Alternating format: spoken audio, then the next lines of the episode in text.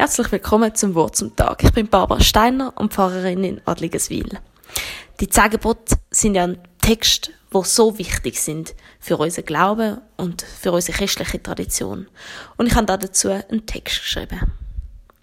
Zehn Gebote. Zehn Grundlagen unserer christlichen Welt, zehn Grundsäulen unserer sozialen Gesellschaft, zehn Grundfesten unseres Friedens. Und wir sind stolz darauf.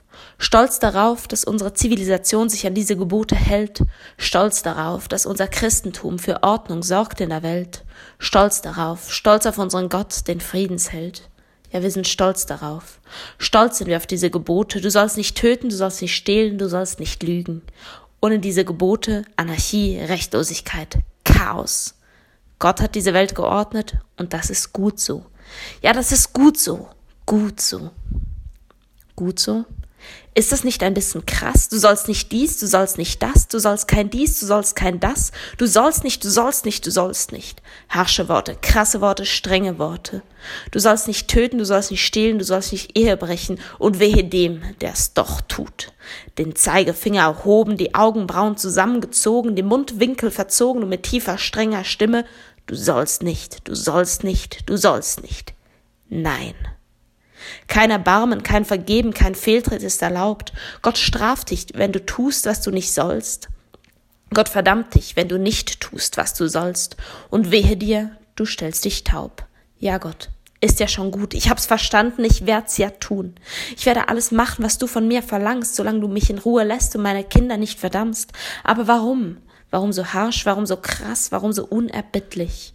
Warum, Gott, erwartest du von uns, was wir doch nicht erfüllen können? Um eine Antwort bitte ich dich. Kein Bild von dir machen und doch nur dich anbeten. Wie stellst du dir das vor? Wir sind doch nur Menschen, wir machen Fehler jeden einzelnen Tag. Da jemanden zu stark geschmeichelt, das war nicht wahr.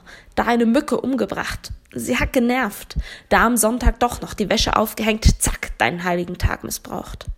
Du machst es uns schwer, guter Gott. Du bist zu streng mit uns, wir können's nicht.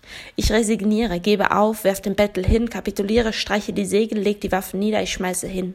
Ich kann das nicht, ich will das nicht. Gott, ich gebe auf. Du sollst, du sollst, du sollst, du sollst dies, du sollst das, du sollst kein dies, du sollst kein das. Nein, so nicht, du Mensch. Gib jetzt nicht auf, lass mich nicht im Stich. Ich meine es gut mit der Welt, gut mit dem Menschen. Lass es mich nochmal neu formulieren, andere Worte wählen, die Gebote neu erzählen.